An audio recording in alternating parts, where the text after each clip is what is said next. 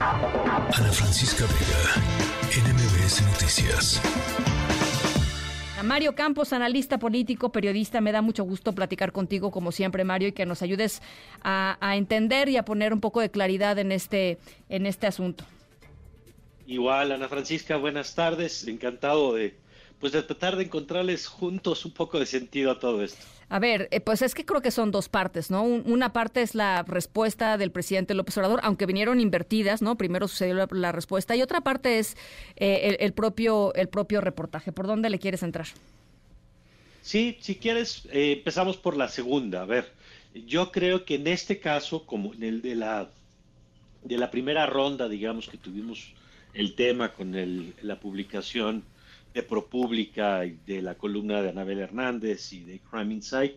Eh, en esta ocasión se repite que la información le termina de faltar eh, la evidencia, digamos, eh, final que respalde pues estas versiones que han estado circulando sobre presunto financiamiento del crimen organizado, primero en la campaña del 2006 y después en la campaña del 2018, incluso ya en el gobierno. Entonces, creo que las notas coinciden en que lo que registran son testimonios de personas que se identifican como integrantes del crimen organizado y que afirman que hubo una transferencia de recursos y en ninguno de los casos ha existido, y así lo dicen las propias notas, confirmación de que así haya ocurrido. Así ¿no? O sea, no existe ni un video ni una prueba documental, lo cual pues entiende además que en estos casos pues siempre será complejo que exista algún tipo de material así, pero ese es el nivel de acusación y yo agregaría el, dado a conocer también por Latinos de esta persona también de un grupo del crimen organizado que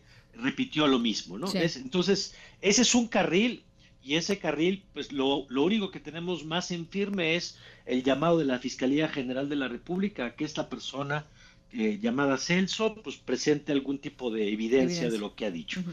El otro carril, ya lo apuntabas tú, es el de la respuesta del presidente y yo diría la propia, el propio manejo del tema. Yo insisto en que aquí yo no sé si hay una campaña contra el presidente, lo que sí creo es que hay una administración del tema, porque uno puede ver cómo en diversos momentos, a través de diferentes medios, se está poniendo este tema en la mesa de la conversación.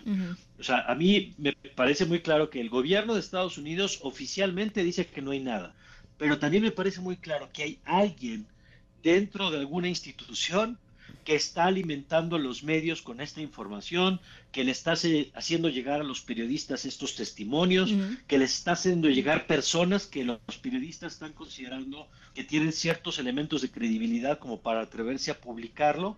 Y eso yo creo que el presidente lo debe tener preocupado porque no sabemos, es un poco como estar jugando a ciegas con alguien en la mesa que no sabes ni quién es, ni cuándo te va a poner la siguiente carta eh, eh, en el tablero. Sí. Eh, ahora, em, para, para ir un poquito, em, hace rato veía varios mensajes en redes sociales, gente muy molesta por lo que había hecho el New York Times, acusándolo de que eran fake news, etcétera, etcétera. creo que es importante, el New York Times no acusa al presidente López Obrador. El New York Times reporta que el gobierno de los Estados Unidos abrió y después cerró una investigación con respecto a, a posible financiamiento ilícito para su campaña durante el 2018, por un lado. Y por el otro, eh, lo, que, lo que también dice eh, el New York Times es que los funcionarios eh, que decidieron cerrar la, investigación lo hicieron porque no encontraron que hubiera apetito suficiente en el gobierno de los Estados Unidos como para escarbarle, digamos, al caso. Eh, tratándose de un personaje eh, pues tan relevante para los Estados Unidos y en, muchísimos temas como el presidente de México. Eso es lo que hace el New York Times. Sí, y lo interesante es que alguien está dosificando esto, porque si uno ve en la primera etapa, digamos, si esta fuera una, una serie, el primer capítulo tenía el foco en la elección del 2006 Claro. Y este tercer capítulo, porque yo creo que el de Celso es el segundo, el tercer capítulo sería eh, la información ahora sobre el 2018. Entonces yo insisto en que tienes toda la razón y tenemos que ser muy responsables en decir qué es lo que se ha publicado, pero eso no quita que advirtamos pues que hay una eh, digo, si no parece, dicen que se camina como pato y grazna como pato, ¿no? Si, si vemos que hay medios, aparte todos son medios extranjeros a los que les están haciendo llegar esta información. Ya si es verdadera o falsa es otra discusión, ¿no? Y ahora, yo agregaré un tercer elemento que es la estrategia de respuesta del gobierno. Y ahí hay dos cosas que destacar. Uno, lo que tú ya advertías, que es muy preocupante, que es la revelación del teléfono de la periodista con todas las reacciones y condenas que ya ha generado en este momento. Y dos, lo que creo que fue un intento del presidente hoy de quemar la nota, como le llamamos, ¿no? Como lo conocemos, que es antes de que lo publique el New York Times, yo mejor lo balconeo y el presidente eh, trata de presentar como negativo lo que creo que es una buena práctica periodística que es preguntarle a la fuente antes de publicarlo y no después. Sí, bueno, es me parece muy importante que lo digas, Mario. Para la gente que no sabe, digamos, cómo se cómo se construyen este tipo de reportajes, que son reportajes, pues, digamos, eh, con, con muchas potenciales consecuencias pues se le pregunta, ¿no? A la parte eh, implicada, oiga, vamos a publicar esto, ¿usted qué tiene que decir, no? Este, usted me podría responder A, B, C, D, E, eh, y eso es el, procedimiento normal. Este, malo publicar algo sin decirle a nadie, oye, voy a publicar esto, este, ¿tienes algo que decir al respecto? ¿O tienes una información que me ayude a mí a entender mejor este problema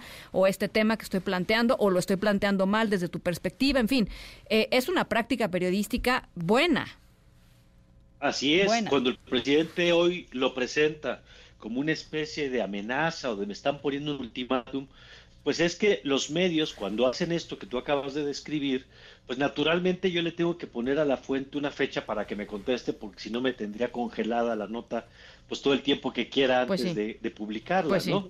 Eh, y, y creo que el presidente manda una mala señal porque si hay otro medio que está trabajando temas similares, y yo diría que hay razones para pensar que puede haber otros medios, eh, pues lo que te está diciendo el presidente es no me avises, porque si tú me mandas la nota, o sea, me avisas que viene la nota, yo la voy a quemar. Te la voy a quemar. Eh, pues sí, entonces eh, ese es un precedente que a lo mejor para el gran público no dice nada, pero para los otros medios sí manda una señal de que, que creo que puede resultar contraproducente para otros medios si es que hay más entregas de esto que estamos viendo. Desde tu perspectiva, eh, Mario, ¿hay, eh, ¿hay una incidencia en, términos... Eh, o, posibles consecuencias en términos electorales? ¿Esto le costará al presidente más? estamos hablando de los, de los hashtags, de los, en fin, ¿te parece que es algo que está sucediendo en, en redes y nada más? o, es algo que se está empezando, digamos, a, a, juntar con otros elementos para hacer un caldo de cultivo, desde mi perspectiva, nada saludable para el país. No, y yo creo que sí está pasando, y creo que están pasando tres cosas. Uno, el tema está circulando en algunos medios de comunicación que ya hemos mencionado ahora. Dos, el tema está circulando en las redes, ya se ha dado muy señalado el asunto de los hashtags y el narcopresidente, y esto que el presidente ha dicho que hay una campaña en su contra, pero hay un tercer elemento que me llama la atención y es el coro de esta frase de la, del narcopresidente en la concentración del pasado domingo, que es interesante porque, insisto, más allá de si es verdadero o falso, diríamos que ya cogió calle, ¿no? Que el tema ya salió de las redes y brincó a las conversaciones fuera del espacio de, X o de otras redes sociales. Y yo creo que va a seguir creciendo. Y sí es importante porque se conecta con otra cosa que es la percepción de que hay en el país una falta de gobernabilidad, sobre todo por el tema de la seguridad pública. El caso que está más claro en este momento es Guerrero, ¿no? Y las mediaciones de la iglesia para repartir rutas de transporte y que no maten a los transportistas, ¿no? Eh, entonces sí, sí creo que si bien tiene un, carril propio, digamos, sí se conecta con otros que están ahí. Y ya, si, si te parece, en otro momento lo platicamos, pero es interesante cómo es hay las campañas oficiales electorales, luego la campaña del presidente y un tercer carril que son los temas que están creciendo en la conversación y que pueden tener una incidencia también en las campañas. Bueno, pues ahí está. Eh, gracias como siempre Mario por, por esta por esta lectura y seguirán seguirán saliendo muchas cosas en las próximas semanas, estoy segura. Te mando un abrazo. Gracias, Ana. Ana Francisca Vega, NMBS Noticias.